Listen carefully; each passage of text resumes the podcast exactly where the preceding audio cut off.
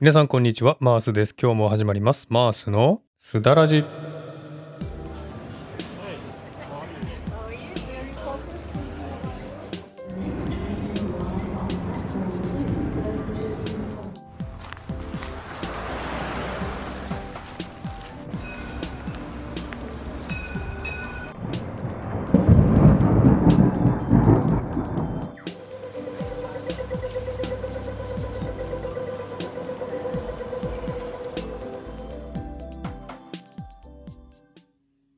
えーこのマースのすだらじは一つのテーマに沿って台本なしのフリートークをするというコーナーです。気になったこと、考えていること、人生のこと、ちょっと重いテーマなど、その時その時にピンときた話ができたらいいなというコーナーです。すだは韓国語でおしゃべり、ラジはラジオ、おしゃべりラジオという感じで聞いていただければというふうに思っております。はい、皆さんお元気でしょうか？マースです。今日も聞いていただきありがとうございます。シドニーはですね、本当に天気の変化が激しいところでして、今月ですね、最初のうちは寒い寒いと言ってたんですけども、中盤から暑くなって40度超えもありましたけどもね、先日からまたですね、気温が下がりまして、2日前はですね、最高気温20度というですね、ちょっと考えられないような夏の気候となっておりますけれども、本当にね、こちらはですね、天気の変化激しいですので、体調に気をつけないといけないなという感じがしますけれども、日本もですね、かなり寒くなってきたということですので、皆さん体調にお気をつけてくださいね。では今回はですね2023年の振り返りそして24年の展望そして最後に23年の漢字ですね。これを発表したいと思いますんで最後までゆっくりと聞いてくださいね。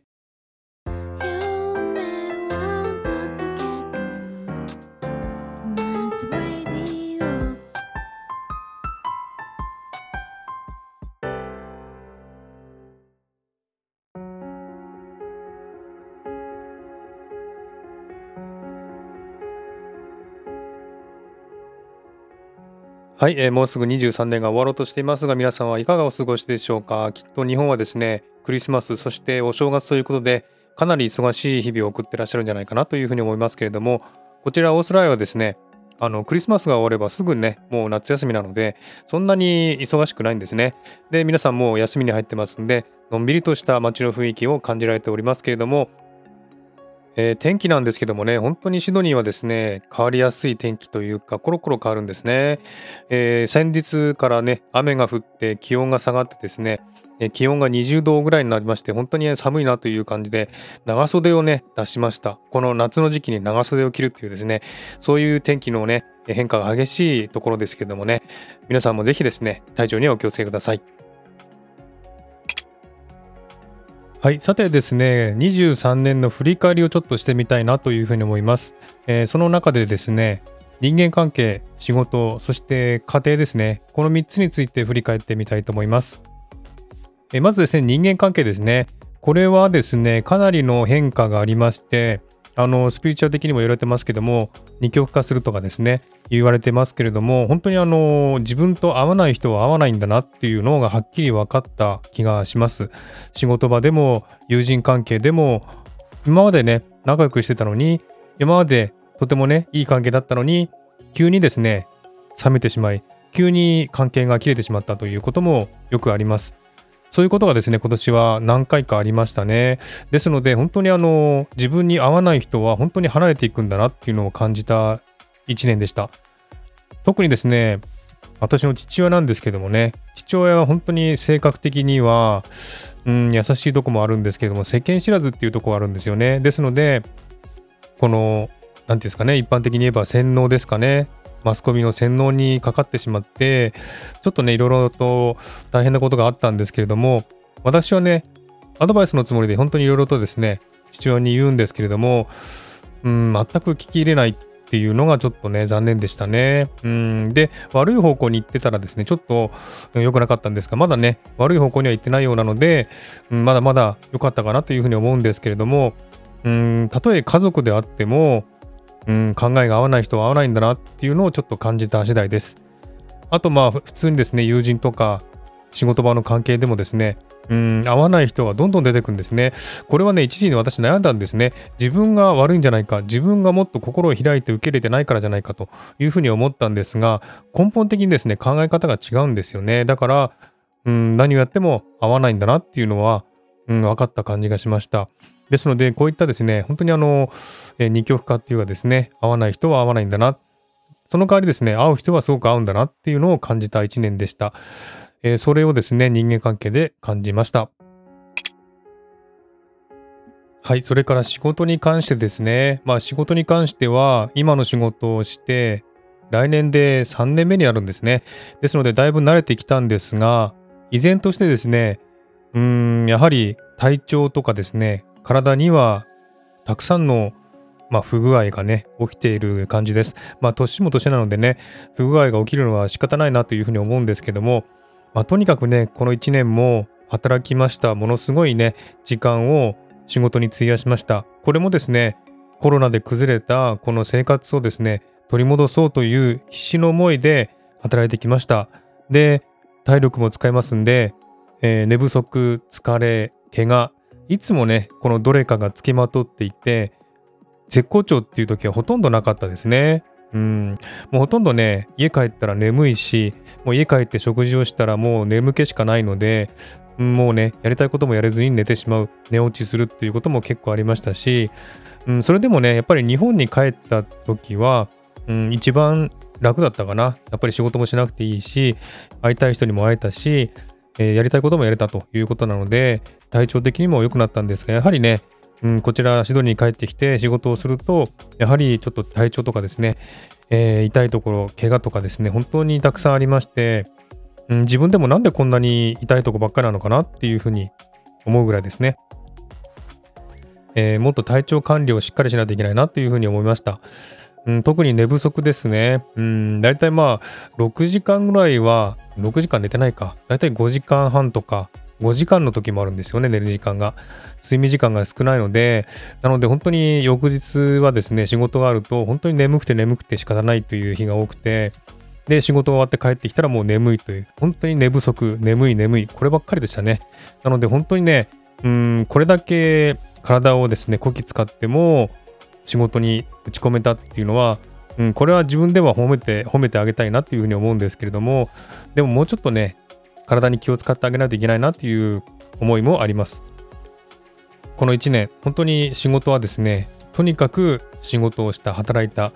それが一番印象に残ってます。ですので、やりたいこともやれなかったっていうこともあります。それはちょっとね、寂しかったし、うーん、もっとね、あの、いろいろと SNS とかもね、やりたいなと思ったんですが、やはり疲れとか眠いとかってなると、なかなかね、そっちの方にまで手出せないっていう感じで、しかもこの音声配信もね、ちゃんとやってきたっていうのはすごいなというふうに思います。えっと、音声配信はですね、この、えー、1年間、毎週必ず2回、そして1回は、月に1回、2回はコラボというふうにやってきました。これをね、欠かさずやってきたっていうのは本当にすごいなと自分でも思います。これは本当に褒めてあげたいなというふうに思います。で、その成果っていうかですね、それはまだまだ出てないんですけれども、こうやってね、地道に努力していけば必ず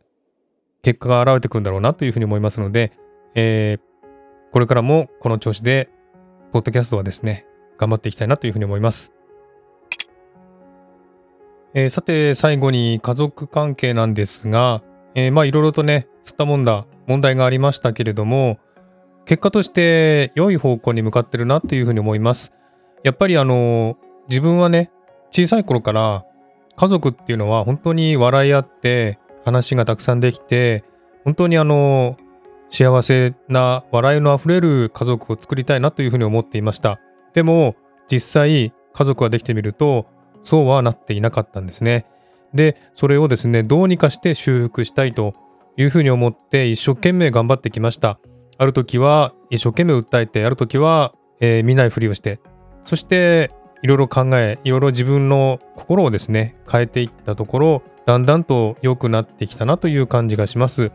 ーん、私も変わってきたんですけれども、いろいろとですね、まあ、家族も変わってきたこともあって、家族関係はだんだん良くなってきているように感じます。えー、どこの家族もね、えー、全然問題ないっていうところはないと思います。何かしらね、家族の中には問題があって、何かしら、えー、言えないこともあるんじゃないかなというふうに思いますけれども、そういったこともね、今年は少しずつ減ってきたんじゃないかなというふうに思います。えー、家族関係がね、やっぱり生きる上で一番大事な基盤ですので、この家族関係がうまくいってないと、仕事もね、社会もそして友人関係もうまくいかないというふうに思いますので、やはり家族の関係は大事にしたいと思っています。ですので、私はこの家族関係をね、どうにかして、何としてでも良い方向に持っていきたいというふうに思いで、いろいろ考え、いろいろ変えてきたわけなんですけども、今年は少しずつその成果が実ってきたなという感じがします。親子関係、特に夫婦関係ですね。これもですね、いろいろありましたけれども、どっちもですね、いい方向に向かっているなという感じです。ですので、この状態でもう少しずつね、頑張っていけば理想の家族像が築けるんじゃないかなというふうに思います。えー、ここまで言えるっていうのは本当にね、自分にとっても嬉しいことですし、驚くべきことじゃないかなというふうに思います。以前はですね、こんな風に言えなかったんですね。でも今年は良くなってきたというふうに言えるのがすごく嬉しいです。えー、この家族関係をもっともっと来年は良くしていきたいなというふうに思っています。はい、えー、さて続いてですね来年24年の展望ですね目標と言わずに展望と言いたいと思います目標というと達成しなきゃいけないという思いがありますので2024年の展望ですね。これからどうしたいかということをお話したいなというふうに思っています。まずですね今えつい先月ぐらいから手を出した YouTube 動画ですね。こちらを充実させていきたいなというふうに思っています。今まで収録したこのポッドキャストをですね、この音声配信に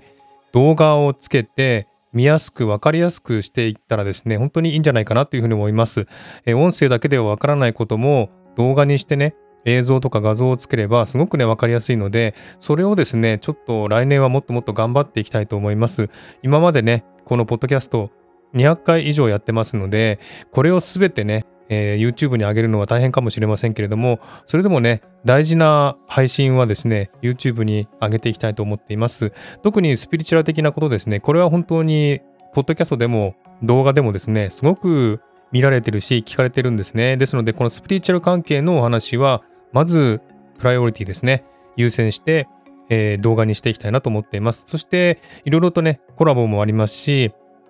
えー、シリーズものもありますんで、そういったものもですね、どんどんどんどん、えー、動画にしていって、そして動画の方からまたね、えー、このポッドキャストが盛り上がっていけばいいなというふうに思っています。え動画もですね、本当にあのあんまり期待してなかったんですけどもね、本当にこれから、うん、だんだんとてもいい反響をいただいてまして、コメントがね、全然入ってないのは寂しいんですけども、それでもね、いいねも多いし、えー視聴回数も多いので、えそれはちょっと嬉しく思っています。ですので、えそういった方向からまたね、えこの配信を広げていけたらなというふうに思っています。はい、そして2つ目、えー、ウクレレの上達ですね。これはもう本当に私、ウクレレ好きなんですけども、やっぱりね、先ほど言いましたけども、仕事で疲れて、体が痛いとか眠いとかっていうことで、なかなかね、弾く時間がないんです。本当に、えー、弾きたいなと思ってるんですが、本当に疲れてるとね、弾くこともできないし、もう弾いてもですね、本当にすぐ疲れちゃうので、なかなかできないんですね。ですので、このウクレレをですね、もう少し練習する時間をとって、もうちょっとね、えー、上手にできたらなというふうに思っています。えー、これが2つ目です。はい、そして3つ目。えー、韓国語のね、復習をしたいな。そしてですね、韓国語のコラボの相手を見つけたいなと思ってます。え、このですね、ポッドキャストで皆さん気づいた方もいらっしゃるかもしれませんけれども、えー、いつもね、最初に言ってることなんですけども、えー、韓国語というふうに言葉出てますが、一切ですね、このポッドキャストで韓国語に関する配信はしてないんですね。ですので、あこの韓国語だけは達成できたらなというふうに思ってます。で、私が理想としてるのは、韓国語で会話できる人を見つけて、それをポッドキャストで配信したいなと思っています。ですので、韓国語で話せる人をですね、見つけるというのは結構大変なんですよね。なかなかいないんです。え音声配信やってる人もですね、え誘ってみたんですが、やっぱりね、長く続かないですし、えー、なかなか韓国人というとですね、見つけづらいということもありますし、まあ、韓国語を話せる人はいますけど、ポッドキャストとなるとね、やっぱり、うん、それなりに経験とかも必要ですし、それなりに興味がないとやっていけないと思うので、うん、なかなか難しいんですよね。だから韓国語の会話ができる相手を見つける、このポッドキャストでね、えー、できる相手を見つけるっていうのは一つの目標になっています。で、来年はですね、韓国語で会話できるポッドキャストをやってみたいなというふうに思ってますし、また自分のね、私の韓国語もだんだん能力が落ちてますので、うん、その点もですね、やっぱり韓国語を話す時間を増やして、もっともっと韓国語をね、復習して、もっともっとね、今よりももっと上手に話せるようになりたいなというふうに思っています。はい、以上ですね。これが来年の展望でした。えー、さて、最後に2023年の1年間の漢字ですね。1年間を漢字で表すとどういう漢字が出るかということなんですが、えちなみにですね、22年ですね、去年の漢字はですね、なんと、なんと言ったと思います？さなぎという感じなんですね。これはまあ内面的に変わった年だったということなので、さなぎですね。さなぎはさなぎの中で体が全部溶けて、そして腸になるっていうことなので、まあ、そのね、段階だということで、そのさなぎを選んだんですが、今年はですね、何の漢字かというと、根っこの根ですね。根。これを当てはめてみたいと思います。これはですね、もういろいろと思いはあるんですが、えー、根っこをですね、えー、なぜかというと、今やることをしっかりやって、根っこを張るという意味ですね。この意味で根という漢字を使います。そして根というのは根性という漢字もありますね。1年間根性でやってきたなという感じがしますので、この漢字を選びました。そしてこの根をですね、英語で言うとルートですね。これから発展するルートを作った基盤ができたのかなという感じがしますので、このルート、根ですね。これを選びました。そして、粘るですね。粘るっていうのは、まあ、一文字で米辺に占うって書いて、粘るって書きますが、そうじゃなくて、根っこの根に張るっていう漢字を書いて、粘るですね。ですので、今年1年、粘って根っこを張ってきたなという感覚がありますんで、この根ですね、選びました。そして、根を詰めるですね。一つのことを精神を集中させて続けて行うという意味なんですが、このことをですね、1年間ですね、感じたことなので、この根というですね、漢字を当てはめてみたいと思います。なんかウィキペディアの解説になっちゃいましたけどもね、この根という漢字、根っこの根ですね、根本の根、根源の根ですね、根っこの根という字をですね、今年の2023年の漢字としていきたいと思います。えー、仕事も一生懸命やった、ポッドキャストも一生懸命やった、動画配信も始めたということで、本当に一生懸命やったなという自分を褒めていきたいなというふうに思っています。えー、皆さんの2023年の漢字は何でしょうかね？もしよろしかったら教えてくださいね。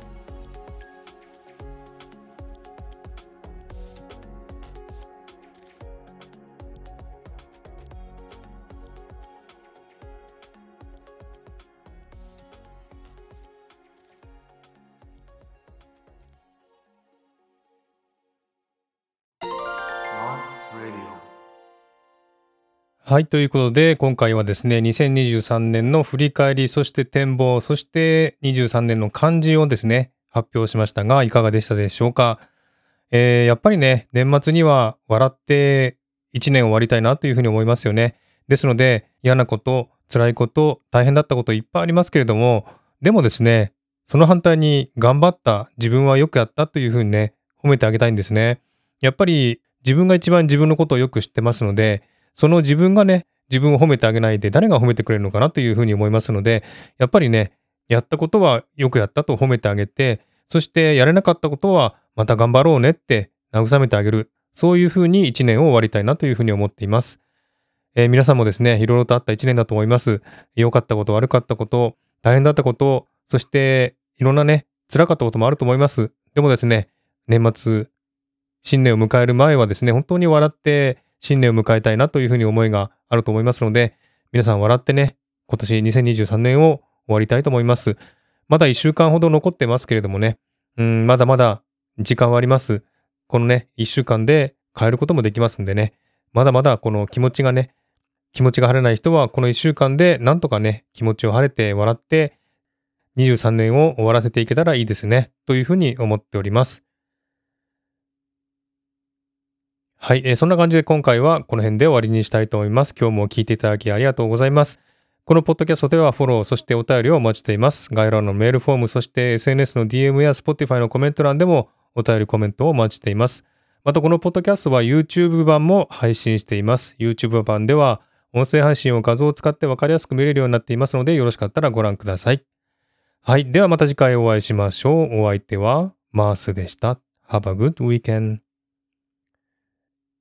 えー、こちらの天気は変わりやすいんですけれども、晴れれば暑いですのでね、だんだんとこれから暑くなると思います。暑いクリスマス、そして暑い年末年始がもうすぐやってきます。皆さんのところも